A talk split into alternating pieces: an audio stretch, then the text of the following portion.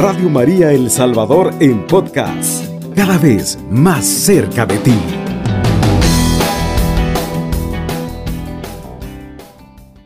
Sí, estimados amigos, gracias por sintonizar Radio María a esta hora de la madrugada. Un saludo para cada uno de ustedes. En estos momentos, pues, eh, eh, pongamos oídos de discípulo, prestémosle nuestros oídos al Señor para que Él haga cosas grandes en nuestra vida, ya que la palabra de Dios es una palabra de poder, es una palabra viva que puede hacer cambios radicales en nuestra vida para bien, para nuestro bien, para nuestra salvación, estimados amigos. Así que nos ponemos en esa presencia de Dios. Eh, prestemos pues también nuestro corazón para que ese Dios amado y misericordioso pueda entrar en la intimidad de nuestras vidas, de nuestros hogares, de nuestra casa Así que desde ya pues nos ponemos en esa presencia de Dios. La reflexión que vamos a escuchar en esta madrugada, estimados amigos, es Jesús y el hombre rico. Ya han escuchado hablar ustedes de esta eh, parábola, podríamos decir, de esta eh, reflexión bíblica, ¿verdad? Que se trata pues de dos personajes aquí, Jesús y el joven rico y lo vamos a tomar de la lectura de San Marcos capítulo 10, versículos del 17 en adelante. Digamos todos pues, gloria y honor a ti, Señor Jesús. Jesús estaba a punto de partir cuando corrió a su encuentro y se arrodilló delante de él y le preguntó, Maestro bueno, ¿qué tengo que hacer para conseguir la vida eterna? Jesús le respondió, ¿Por qué me llamas bueno? Uno solo es bueno y ese es Dios. Ya conoces los mandamientos. No mates, no cometas adulterio, no robes, ni digas cosas falsas de tu hermano. No seas injusto, honra a tu padre y a tu madre.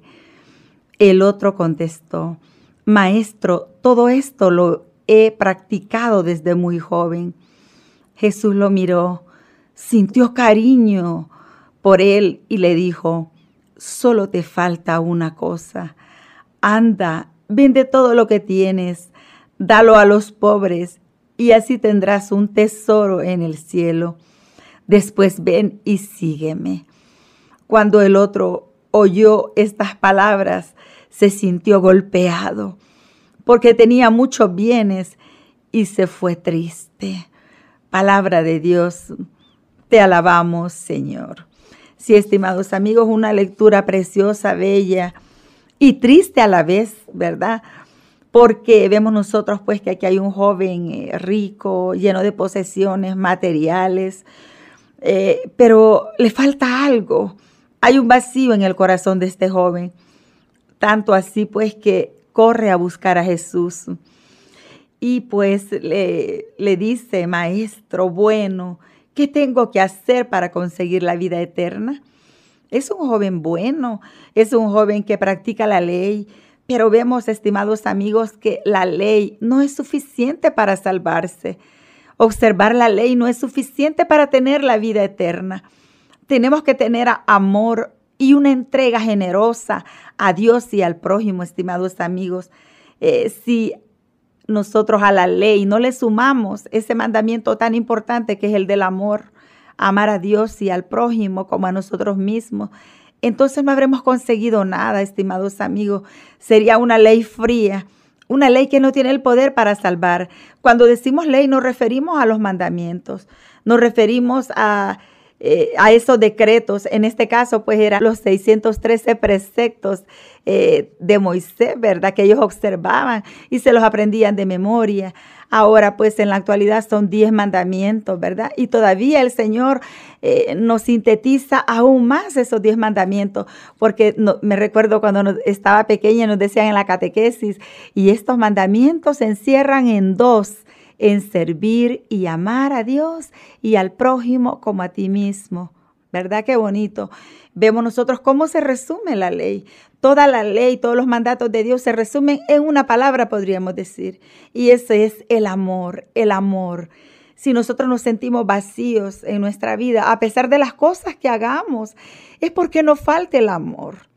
Y sabe, estimado amigo, que para poder amar a los demás, tenemos primero que amarnos nosotros mismos amarnos. Yo tengo que querer lo mejor para mí primero.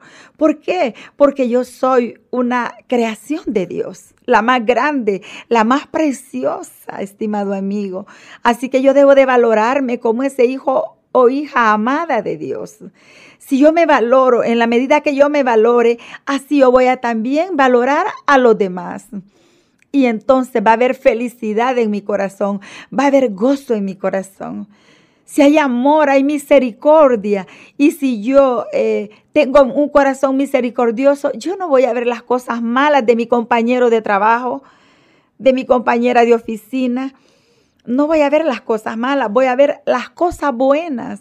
Y si nosotros ponemos a ver las cosas buenas que hay en nuestro compañero de trabajo, en nuestro esposo, en nuestros hijos, son más las cosas buenas que las cosas malas, pero nosotros tendemos a ver casi siempre las cosas malas. Este joven pues observaba toda la ley, ¿verdad? Era cumplidor de la ley. Y vemos cómo Jesús nos lleva a nosotros de lo más fácil a lo más difícil porque él comienza a hacerle un examen. Y en ese examen él le dice, porque el joven quiere saber qué es lo que debe de hacer para tener vida eterna. ¿Se ha preguntado usted en algún momento de su vida, estimado amigo, qué debo hacer, Señor, para ganarme el cielo? ¿Qué debo de hacer, Señor, para tener vida eterna? Esa, estimado amigo, es una pregunta importantísima. Es una pregunta importante. ¿Qué debo de hacer para tener vida eterna? Porque en la medida que respondamos a esa pregunta, de esa respuesta depende nuestra felicidad o nuestra desgracia. De esa respuesta depende todo lo que vamos a hacer nosotros en la eternidad. Y este joven pues se ve preocupado, se ve que lo tiene todo, pero tiene un vacío en el alma. ¿Y sabe por qué, estimado amigo? Porque las cosas materiales no llenan todos los vacíos del corazón. Las cosas materiales siempre dejan un vacío adentro. ¿Sabe por qué? Porque nuestra alma anhela esa presencia de Dios. Porque el alma anhela estar con Dios, estar unido con Él. Y eso es lo que nosotros debemos de, eh, de preguntarnos. Y esa es nuestra conquista de toda la vida, estimado amigo, conquistar el cielo, ganarnos el cielo, ganarnos la vida eterna. Eso, ahí está el éxito o el fracaso de toda nuestra vida. Vemos pues que este joven rico se acerca a Jesús, un joven adinerado, pero entre él y Jesús hay una gran distancia, tanto así que le dice, maestro no, no lo llama de otra manera, le dice maestro. Se ve pues que hay como una distancia. Maestro bueno, le dice. Mire, maestro bueno, pero le habla con respeto, porque él anda en una búsqueda. Él quiere llenar los vacíos y los anhelos de su corazón. Pero ¿sabe qué, estimado amigo? Que a veces no estamos dispuestos a pagar el precio nosotros de la verdadera felicidad. A veces no estamos dispuestos y este es uno de esos jóvenes. Sabe que Dios a veces, Dios nos da una misión y nos hace un llamado a cada uno de nosotros.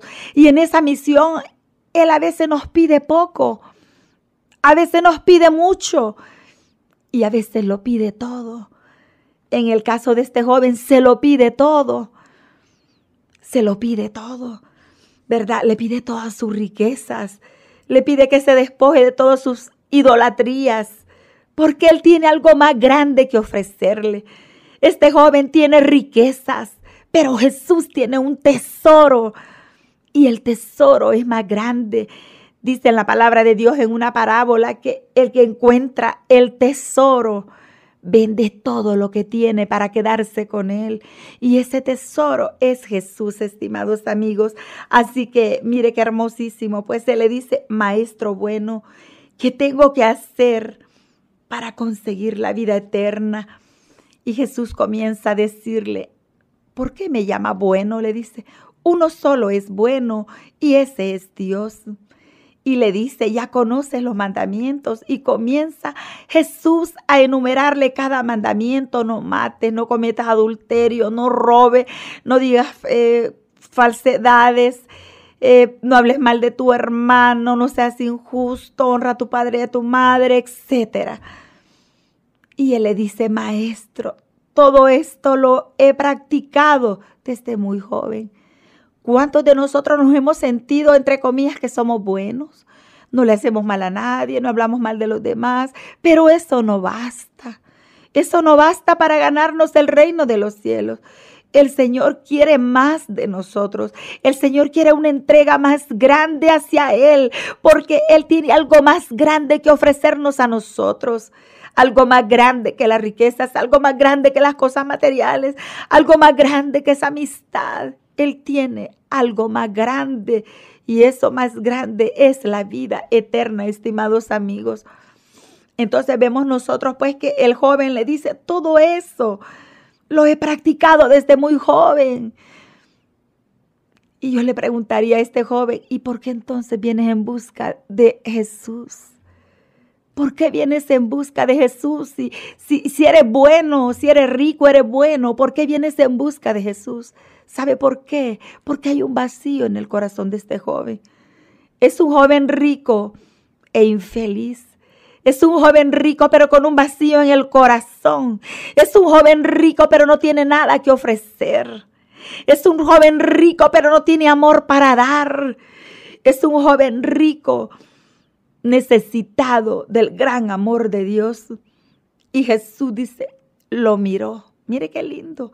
Jesús lo miró y sintió cariño por él. En otras traducciones de la Biblia no dice sintió cariño, sintió amor. Aquí dice, sintió cariño por él, un cariño profundo. Jesús lo amó, lo amó desde que lo vio, lo amó así como te ama a ti, así como me ama a mí, lo amó. Ha de haber dicho Jesús en su, en su interior, pobre hijo mío, está necesitado, tiene un vacío, quizás heridas en su corazón, pero no deja vendar esas heridas, no deja no deja que ese Dios bueno lo abrace y lo envuelve en su amor. No lo permite. Jesús a este joven le pide todo. Dice, lo miró, sintió cariño por él y le dijo, solo te falta una cosa, una cosa. Si nosotros estuviéramos delante de Jesús, si nosotros estuviéramos delante de Jesús, y Él nos diría esa, nos diría a nosotros, solo te falta una cosa. ¿Qué me falta a mí para ganarme el reino de los cielos? ¿Qué te falta a ti, estimado amigo, para ganarte el reino de los cielos? ¿Estás dispuesto a pagar el precio? ¿O te irías con la misma tristeza que regresaste? Solo te falta una cosa, le dijo Jesús. Anda, vende todo lo que tienes. Luego dale el dinero a los pobres y luego ven y sígueme. La felicidad de nosotros está en seguir las huellas de Jesús, en hacer las cosas grandes y maravillosas que Él hizo por los demás. Solo te falta una cosa. ¿Qué me falta a mí para ganarme el reino de los cielos? ¿Qué te falta a ti, estimado amigo? porque llevamos esa tristeza en el alma, esa tristeza en el corazón, porque la misa del día domingo nos hace a nuestros anhelos de ser feliz. ¿Por qué, estimados amigos? Porque nos falta entrega, porque nos falta dejar algo en nuestra vida. Solo te falta una cosa. Vende todo lo que tienes, dalo a los pobres y así tendrás un tesoro en el cielo. Yo le pregunto a usted, estimado amigo, usted estaría dispuesto a darlo todo para quedarse con ese tesoro que es Jesús. Estaría dispuesto a pagar el precio usted. Yo le digo, arriesguese, arriesguelo todo por el Señor, porque realmente vale la pena. Si tenemos a Cristo, lo tenemos todo. Él es el tesoro más grande que nuestra vida necesita. Radio María El Salvador 107.3 FM. 24 horas.